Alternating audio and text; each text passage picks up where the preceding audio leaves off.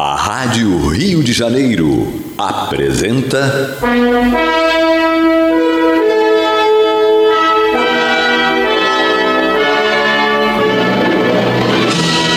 Caminho do Senhor. Programa de estudos sobre a Bíblia Sagrada com revelações inéditas a respeito de muitos ensinamentos do Cristo de Deus, ainda não perfeitamente divulgados nem compreendidos. Um programa dedicado a todos os que amam o Senhor Jesus. Criação de Acácio Fernandes Moreira e Gastão Veríssimo Brandão.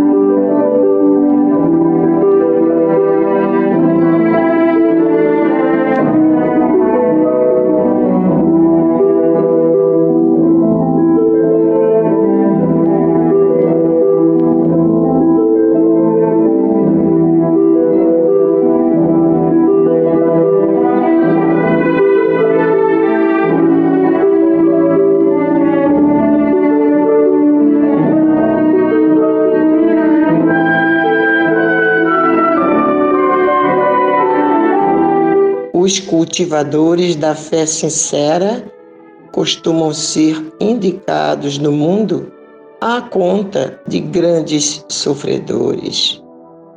Há mesmo quem afirme afastar-se deliberadamente dos círculos religiosos, temendo o contágio de padecimentos espirituais.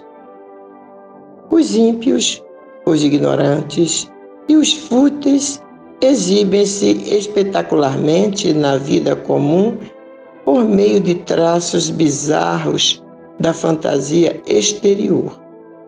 Todavia, quando se abeiram das verdades celestes, antes de adquirirem acesso às alegrias permanentes da espiritualidade superior, atravessam grandes túneis de tristeza, abatimento e taciturnidade.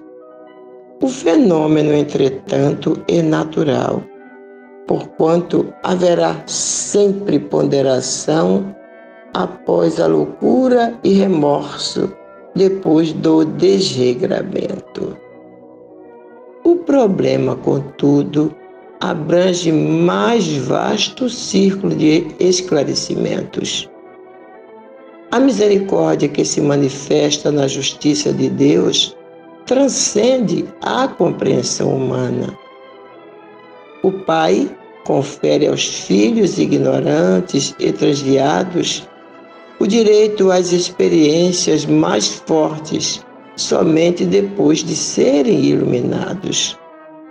Só após aprenderem a ver com o Espírito Eterno é que a vida lhes oferece valores diferentes.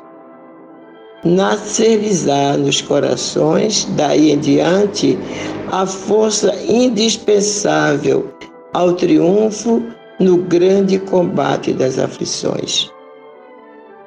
Os frívolos e oportunistas, não obstante as aparências, são habitualmente almas frágeis, Quais galhos secos que se quebram ao primeiro golpe da ventania? Os espíritos nobres que suportam as tormentas do caminho terrestre sabem disto. Só a luz espiritual garante o êxito nas provações. Ninguém concede a, responsabilidade de um barco cheio de preocupações e perigos a simples crianças.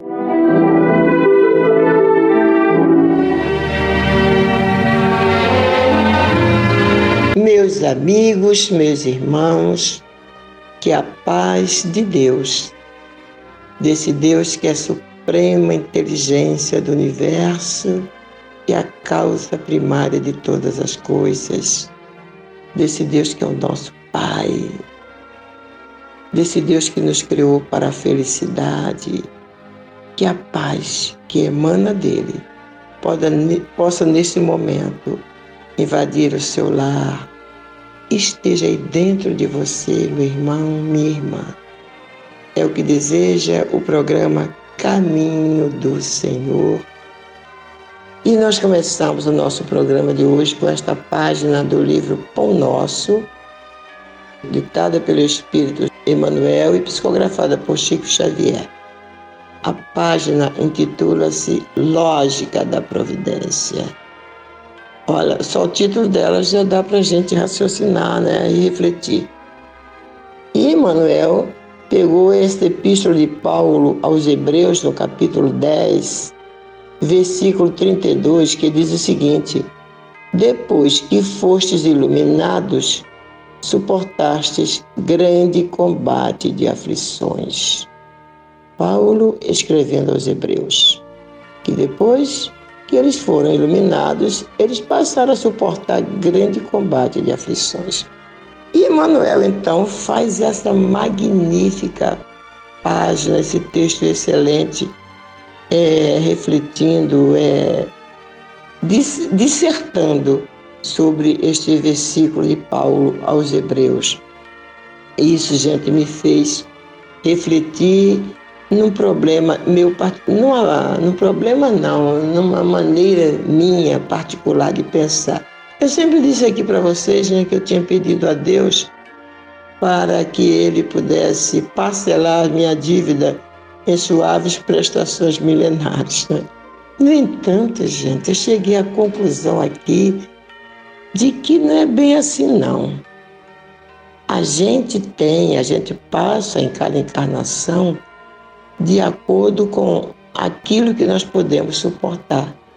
Aquele ditado popular, né, de que Deus dá o frio conforme a roupa, conforme o cobertor, isso tem uma grande verdade nela, nele, nesse, nesse ditado. Há um, uma verdade muito grande contida nesse ditado, de acordo com o que a gente vê aqui.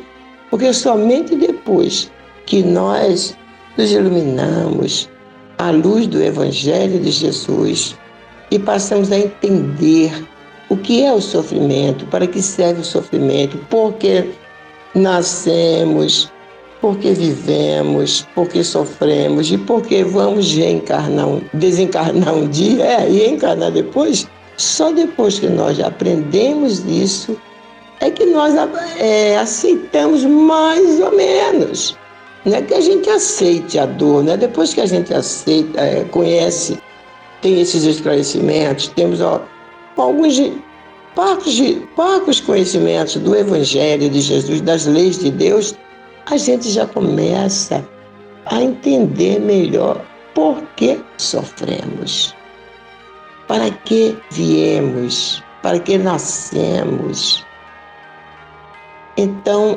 é, e o Paulo fala aqui né, nessa epístola dele aos Hebreus que depois que eles foram iluminados, eles passaram a suportar grande combate de aflições.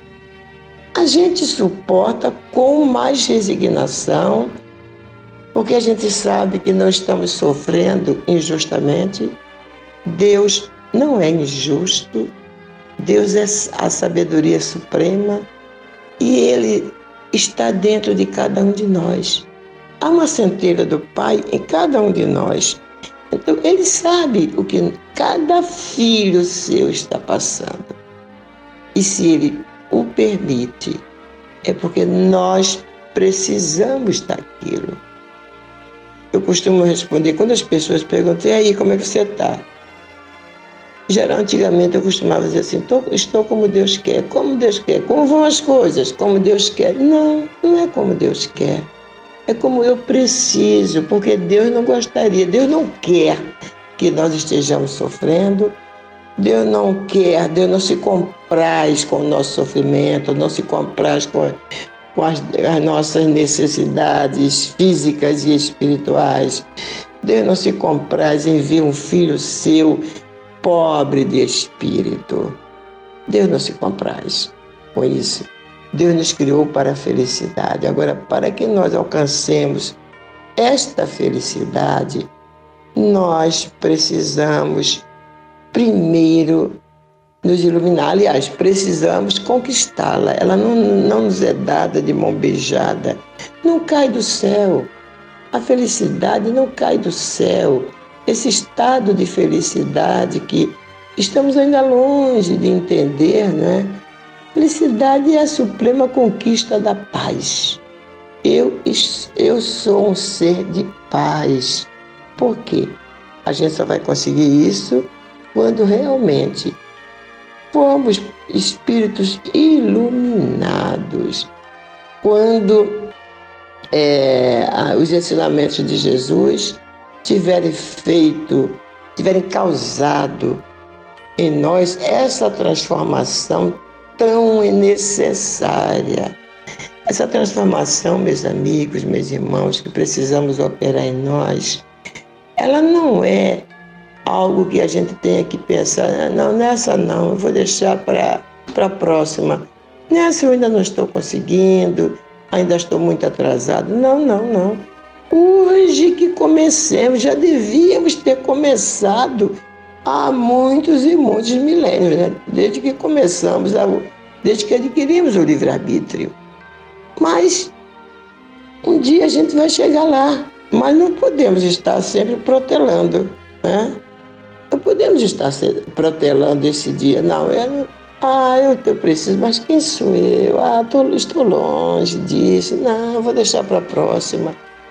E assim, nessa de deixar, de dizer vou deixar para a próxima, nós vamos cada vez mais é, protelando a nossa felicidade, o nosso estado de espíritos iluminados.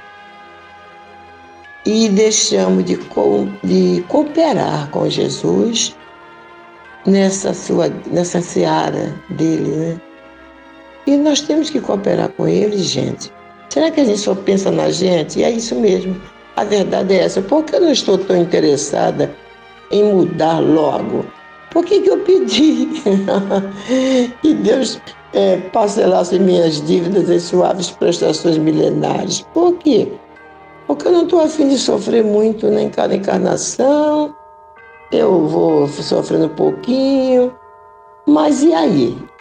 E a minha contribuição para a sociedade e a minha parte de colaboração com a espiritualidade superior para um planeta, para o crescimento do planeta, porque todos nós temos essa obrigação para com Jesus, esse dever, esse gesto de gratidão para com o Mestre. Depois de tudo que ele fez por nós, nós não nos esforçamos em fazer o mínimo que seja por ele, não é por ele que ele não precisa de nós, mas pelo planeta que pertence a ele. Então, fazer pelos nossos irmãos de caminhada, aqueles que estão um pouquinho só atrás de nós, porque tem um pouquinho menos de conhecimento do que a gente. Nós já sabemos, meus amigos e meus irmãos, exatamente como proceder. Aliás, citando aqui o André Luiz, né, que de vez em quando a gente cita aqui essa frase de, do André Luiz, quando ele diz que duas semanas de conhecimento evangélico já nos mostra a saciedade como devemos proceder. Duas semanas de conhecimento evangélico. Quantas semanas a dona Olímpia tem de estudo do Evangelho? Quando foi que eu comecei a conhecer o Evangelho? O André Luiz não fala de vivência evangélica, ele fala de conhecimento.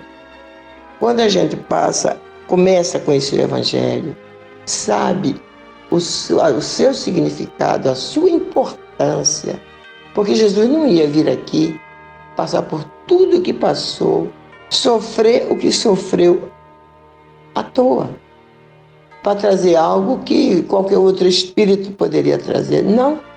aquele, o Evangelho, só ele poderia nos trazer. O Evangelho, a Boa Nova, só Jesus poderia nos trazer, porque ele trouxe né, esses ensinamentos, exemplificou até o fim, se deixando imolar numa cruz. E ele não precisava disso. E nós? O que é que nós estamos fazendo por esse Evangelho? Como nós temos é, colaborado, como nós temos demonstrado a nossa gratidão a esse Jesus. Ide e pregai é um dos mandamentos dele. Outro, vigiai e orai. Outro, tudo aquilo que fizerdes a um destes pequeninos em meu nome, é a mim que o fazes. Olha essa, essa frase de Jesus, meus irmãos. Tudo aquilo que fizerdes a um destes pequeninos em meu nome, é a mim que o fazes. Então, que é que nós podemos fazer quando ele fala a um desses pequeninos? Jesus não está se referindo a uma criancinha, não. Está se referindo aos nossos irmãos de caminhadas que não ainda alcançaram o seu evangelho. Não é só as crianças, aliás, não é só as que não é as crianças não, não é só as crianças não. São também aos irmãos, aos, aos nossos irmãos que são ainda crianças espiritualmente falando. Então precisamos fazer alguma coisa. E não precisamos fazer muito, não. Um copo de água fresca, conforme ele fala na outra parte do Evangelho. Um copo, um copo de água fria, um pão, um café quentinho num dia frio de inverno, um agasalho, um cobertor para aquecer os nossos irmãos, mas tudo isso feito com uma palavra de carinho, com uma prece nem que seja mental. Não é chegar a distribuir, fazer. A gente faz isso alegremente, porque é uma coisa que nos faz feliz, né? É, ajudar, é levar algo para os nossos irmãos. Mas o certo seria chegar perto deles, principalmente daquele que o nosso coração aponta, falando, olha, fala com esse, conversa com essa pessoa, porque nós podemos, numa conversa, começar a mudança da vida daquela pessoa. Então, antes de sairmos para ir às ruas, levar uma quentinha, ou um café, ou um pão, ou um agasalho, façamos a nossa oração e peçamos a Jesus que a nossa sensibilidade cristã possa nos mostrar aquele irmão, aquela irmã que está precisando de algo mais do que o alimento material, a fim de que nós possamos chegar perto deles e ajudá-los com uma palavra e às vezes até com uma prece. Porque já houve casos, principalmente no caminho do Senhor, né, de nós chegarmos perto de pessoas, de, nossos irmãos em situação de rua e entregarmos a quentinha e a pessoa disso, eu me lembro de um desses casos, foi lá na Avenida, na Avenida Almirante Barroso, no centro da cidade. É, tinha muitos irmãos embaixo da marquisa de um prédio, nós fomos levar quentinha. Aí, quando chegamos perto de um, ele falou assim: Olha, eu agradeço muito isso que vocês estão fazendo, mas eu precisaria muito de uma oração. Vocês podem fazer uma oração para mim? Gente, aquilo foi um. Mas nem assim nós aprendemos. Eu né, estou falando com relação a mim, não estou falando com relação aos, aos outros meus irmãos que fazem isso, não. Porque é muito importante isso. Às vezes, aquela quentinha vai matar a fome do corpo, mas vai deixar aquele irmão angustiado ainda. Matou a fome do corpo, a fome do alimento material, mas ele precisa de muito mais. De repente é alguém que já está preparado para receber, para ser iluminado pelos conhecimentos do Evangelho de Jesus. Então nós temos que pensar nisso, meus irmãos. Vamos, antes de sair, não só para fazer uma distribuição, dar um atendimento fraterno aos nossos irmãos em situação de rua, mas para um presídio, a um asilo, onde quer que um hospital, né, onde visitamos pessoas com dores, sofrendo, onde quer que a gente vá, que nós possamos ir como realmente é um servo do Cristo. Jesus, coloca no meu caminho aquela pessoa que precisa ouvir sobre você, Senhor. E coloca na minha, na minha boca as palavras que tu gostarias que eu dissesse. Precisamos nos colocar à disposição dele, desse mestre, mas com o coração, gente, com vontade de e que seja assim mesmo. Não é pedir com apenas com a boca, é pedir com o coração. Jesus, faz-me instrumento de tua paz nesses, nessas horas que eu vou ficar fazendo esse trabalho cristão. E temos certeza que Ele vai nos ajudar, porque Jesus está querendo que a gente faça. Ele está fazendo, Ele está se fazendo, nesse, precisando da gente para que a gente faça. Jesus não precisa de nós para nada. Ele tem milhões de maneiras de fazer isso, mas, meu Deus, se nós já fomos iluminados, como diz o Paulo, né? Pela, pelo Evangelho, pela luz do Evangelho, nós já sabemos exatamente como devemos proceder. Se nós não queremos proceder, estamos retardando a hora da cobrança da dívida. E aqui lembrei mais uma vez um pensamento, não sei de quem é, gente. Quando a justiça divina nos procura para um acerto de compra, de contas, aliás, quando a justiça divina nos procura para um acerto de contas e nos encontra trabalhando em favor dos outros, manda a misericórdia divina que esta dívida seja suspensa por tempo indeterminado. Deus não deixa de cobrar. Mas quando ele vê que os seus filhos estão agindo com amor, estão querendo mudar, ele adia aquela dívida. Então, quando vier aquela dívida para mim, eu já não estou nesse estado assim é que eu estou atualmente, que, que as coisas me fazem sofrer muito. Eu vou pagar aquela dívida numa outra, em outra situação.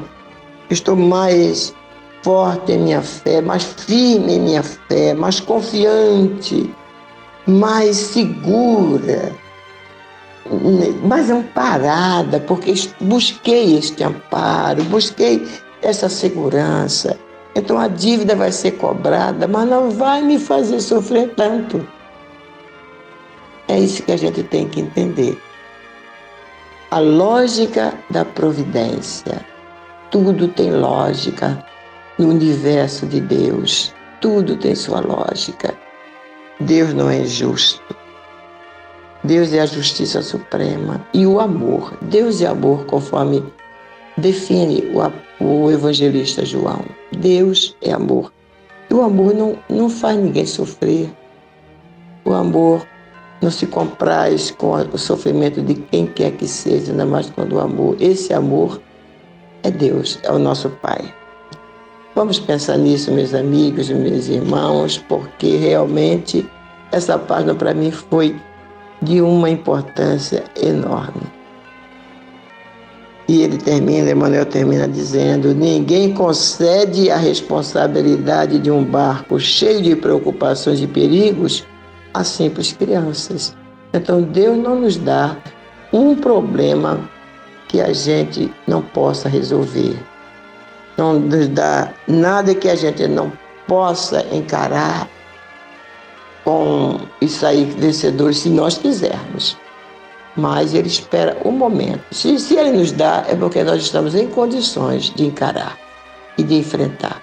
Sejamos fortes, meus amigos, e peçamos essa fortaleza a esse Pai de infinito amor, a esse Mestre que disse que estaria conosco todos os dias até o fim dos nossos ciclos evolutivos. Vamos fazer um pequeno intervalo e voltamos já já.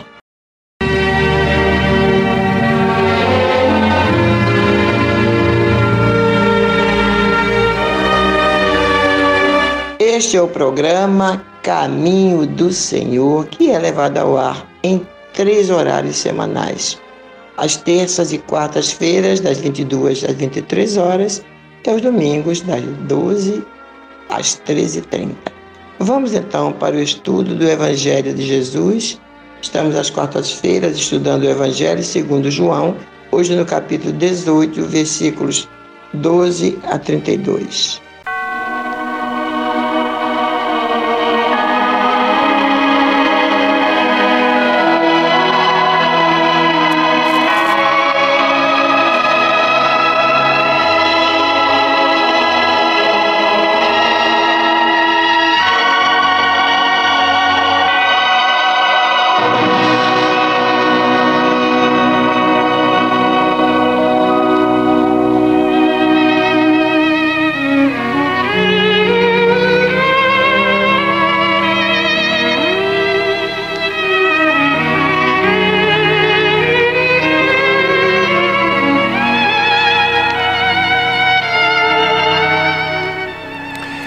Assim, a escolta, o comandante e os guardas dos judeus prenderam a Jesus, manietaram-no e o conduziram primeiramente a Anás, pois era sogro de Caifás, sumo sacerdote naquele ano.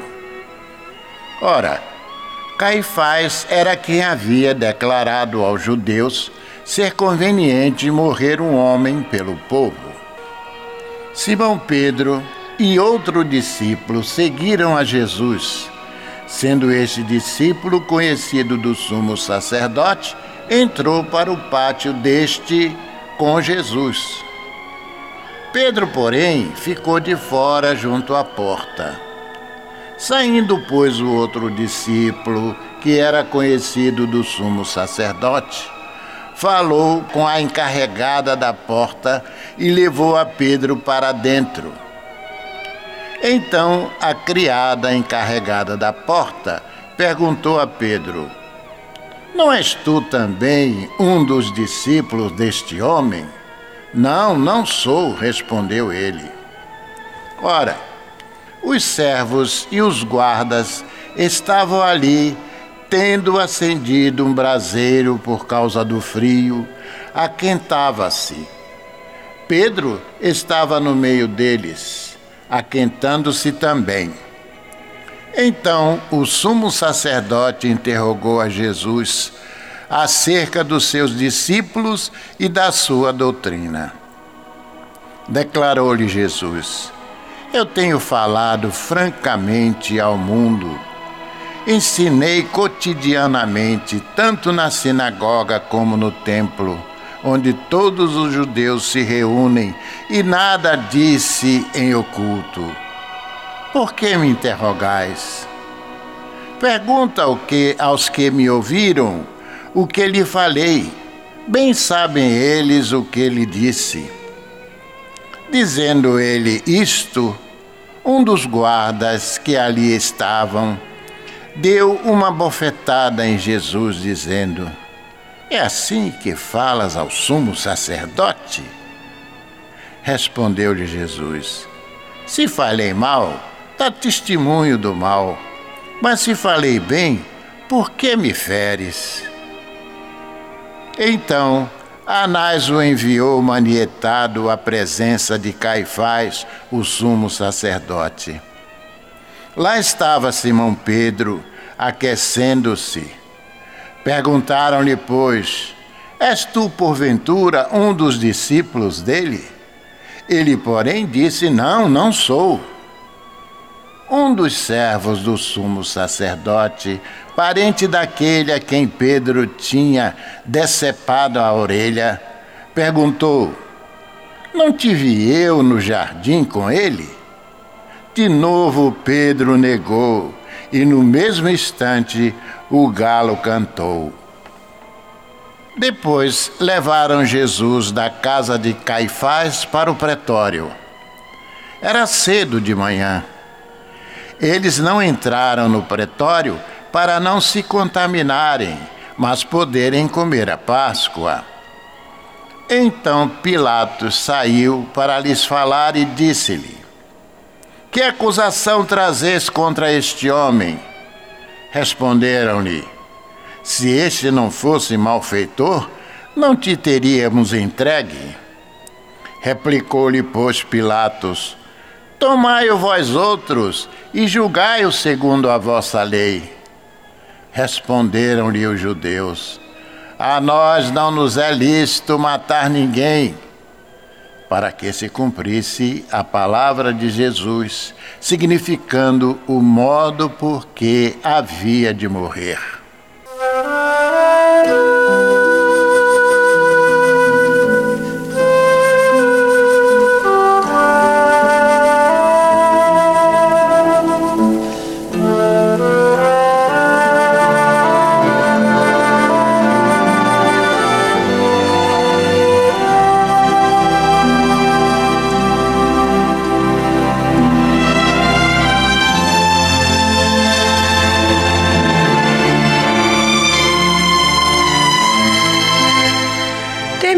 Terminamos o programa passado com João narrando a forma pela qual Jesus foi preso, manietado e entregue às mãos dos profanos para ser levado às autoridades do colégio sacerdotal.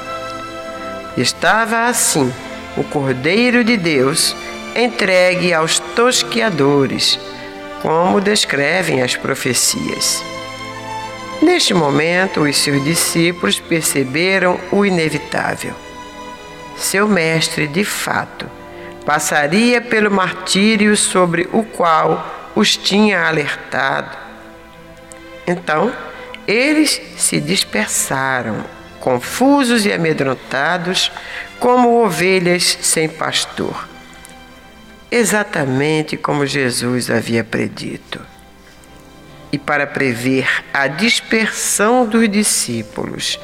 Não foi necessário fazer uso de poderes especiais, não.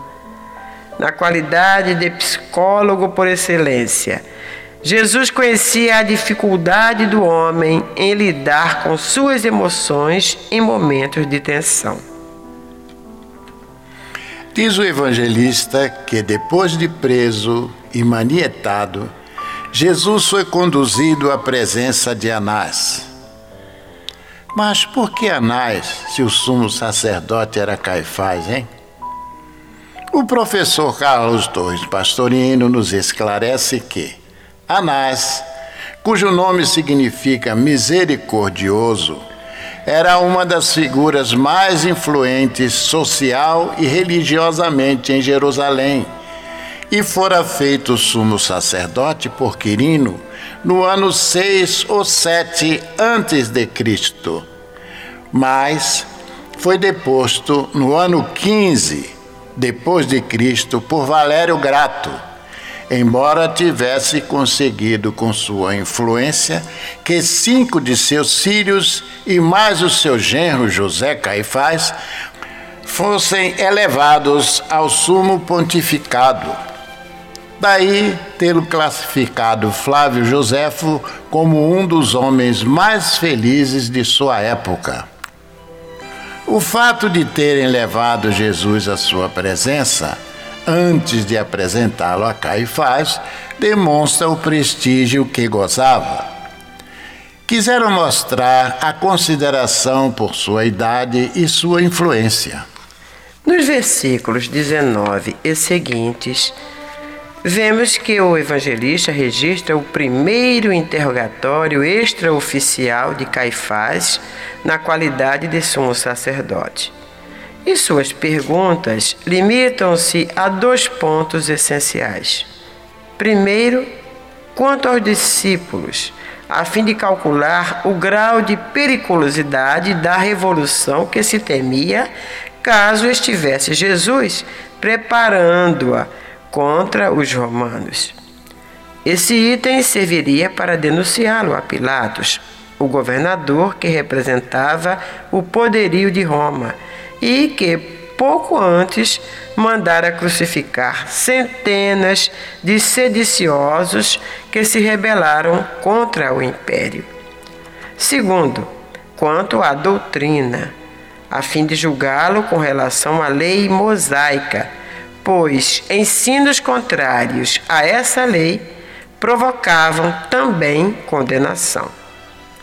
O sumo sacerdote tinha o direito de fazer, por sua posição, a segunda pergunta, mas não a primeira. Sua autoridade era religiosa, não política. Daí ter o mestre se calado quanto à primeira pergunta, respondendo apenas a segunda, dizendo: Eu tenho falado francamente ao mundo, ensinei abertamente tanto nas sinagogas como nos templos onde todos os judeus se reúnem e nada dizem em oculto. Por que me interrogais? Pergunta aos que ouviram o que lhes falei. Bem sabem eles o que eu disse. O sumo sacerdote deve ter se sentido frustrado com a resposta inesperada. É quando um guarda ignorante, nada entendendo, naturalmente querendo captar a simpatia do seu chefe, aplica-lhe uma bofetada reclamando contra a resposta que foi perfeitamente legítima. Jesus mantém-se calmo e simplesmente pergunta ao agressor: onde está o erro da sua resposta? E se não há erro, por que a bofetada? E por que os acontecimentos se precipitaram com tanta pressa? Em primeiro lugar, por causa da festa da Páscoa, que começava às 18 horas daquela mesma sexta-feira, impondo o repouso sabático juntamente com o repouso pascal. Se houvesse delongas, havia, além disso, o temor de algum levante popular em favor do prisioneiro. Havia por parte das autoridades eclesiásticas, por razões mais que conhecidas, uma ânsia incontida de livrar-se definitivamente do Mestre. Mas o Sinédrio não contava com a prerrogativa de executar sentenças de morte. Daí a necessidade imperiosa de recorrer a Pilatos, que, na qualidade de autoridade romana, poderia condenar e executar a pena de morte, pois tinha prerrogativa para tal, justificando assim o relato de João nos versículos 28 e seguintes. Vejamos o que diz João. Depois levaram Jesus da casa de Caifás para o pretório. Era cedo de manhã. Eles não entraram no pretório para não se contaminarem, mas poderem comer a Páscoa. Então Pilatos saiu para lhes falar e disse: Que acusação trazeis contra este homem? Responderam: se esse não fosse malfeitor, não te entregaríamos. Replicou-lhe, pois, Pilatos: Tomai-o vós outros e julgai-o segundo a vossa lei. Responderam-lhe os judeus: A nós não nos é lícito matar ninguém. E acrescenta João que disseram isso para que se cumprisse a palavra de Jesus, significando o modo por que havia de morrer. Em sua qualidade de governador da Judéia, em que pese o seu caráter deformado, não era possível ratificar a sentença do Sinédrio sem estudar a questão de competência e o grau de culpabilidade do acusado. a fim de instruir o processo dentro dos preceitos legais da justiça romana. As leis romanas representavam a mais bela cultura jurídica e o mais belo solo dos direitos humanos da antiguidade, tanto que influenciariam decisivamente o direito moderno. Todavia, não poucos líderes do império distorceram as leis e corromperam o direito. E entre eles estava Pilatos. Porém, quanto à fama de Jesus, ele já conhecia, pois homens de sua confiança já o tinham investigado. Daí o rápido convencimento de que o mestre era inocente e de forma alguma oferecia risco para a estabilidade do Estado. Portanto, ficou sem efeito uma das acusações com as quais pretendia o Sinédrio comprometer a Jesus, que era a de um agitador que se insurgia contra o domínio de Roma. Um subversivo nos nossos dias. Bem, no próximo programa, continuaremos analisando os acontecimentos do interrogatório de Jesus. Até lá!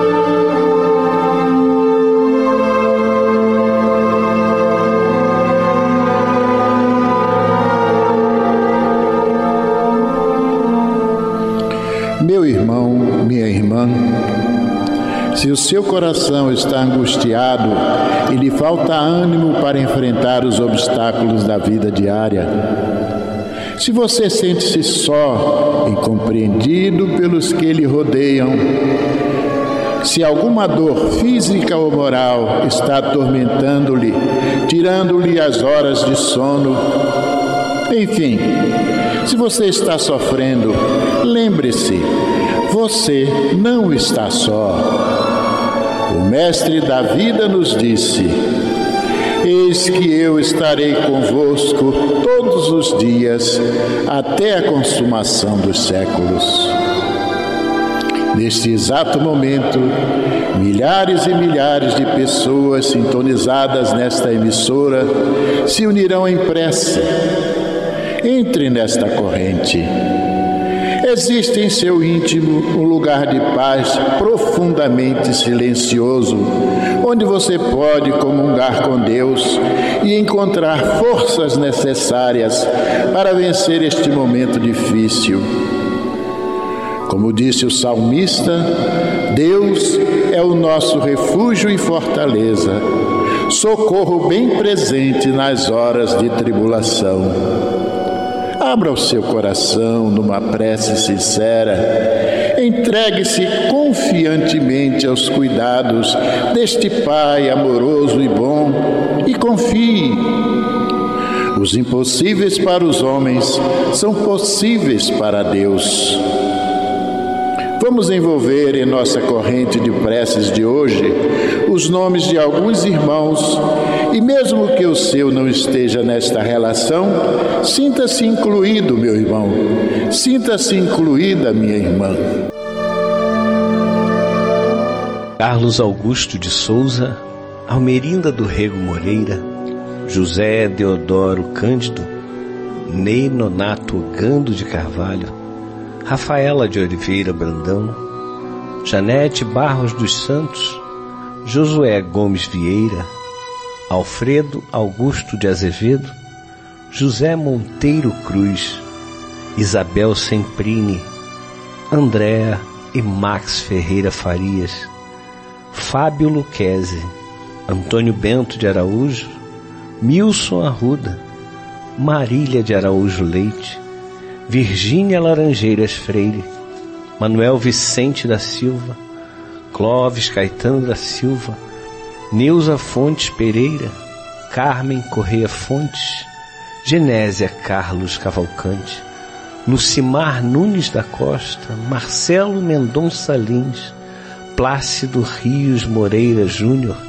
Luiz Carlos Nunes de Souza e família, Ivanete Nunes da Costa e família, Ilza Rodrigues de Andrade, Alice Maria Costa, Nádia Gomes Rodrigues, Carlos Alberto Ferreira, Gabriel Gomes Ferreira, Wanda Jacques, Rosa Laudelina de Araújo, Vera Lúcia de Araújo Oliveira, Virgínia e Luzia Helena de Araújo Porto Magalhães, Maria Auxiliadora e Vicente Rigueto, Aleir e Pablo Santos Evangelista Moreira, Wanda Ferreira Cardoso, Celeste Bezino Monteiro, Jorge Marques, Ádila Maria Dias, Vera Maria Marina Paz Ferreira, Sebastião Ferreira de Miranda, Rodolfo Dutra, Sofia Lousada Marinho Rodrigues e todos os irmãos que se encontram em nossos pensamentos e em nossos corações. Vamos falar com Jesus.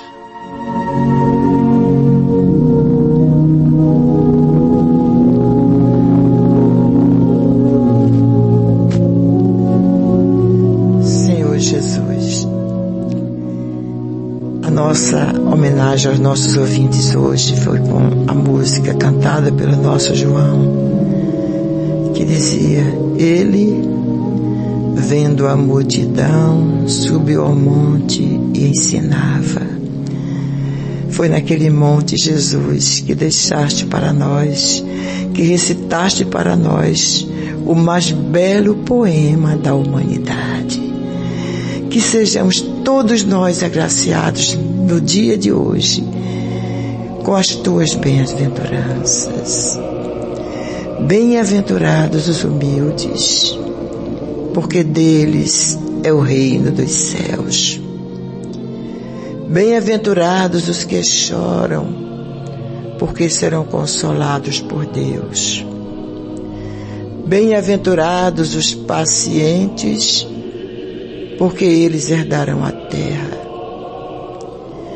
Bem-aventurados os que têm fome e sede de justiça, porque terão o amparo da justiça divina. Bem-aventurados os misericordiosos, porque eles alcançarão misericórdia. Bem-aventurados os limpos de coração, porque verão a Deus. Bem-aventurados os pacificadores, porque serão chamados filhos de Deus. Bem-aventurados os que são perseguidos por causa da justiça, porque deles é o reino dos céus.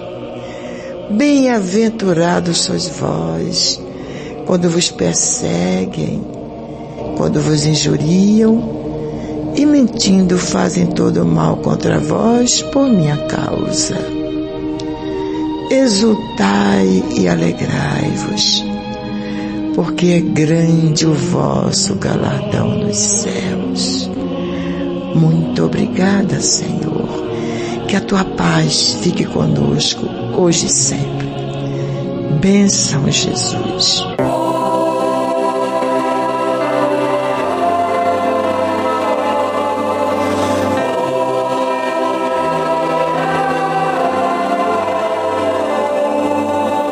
Finda-se este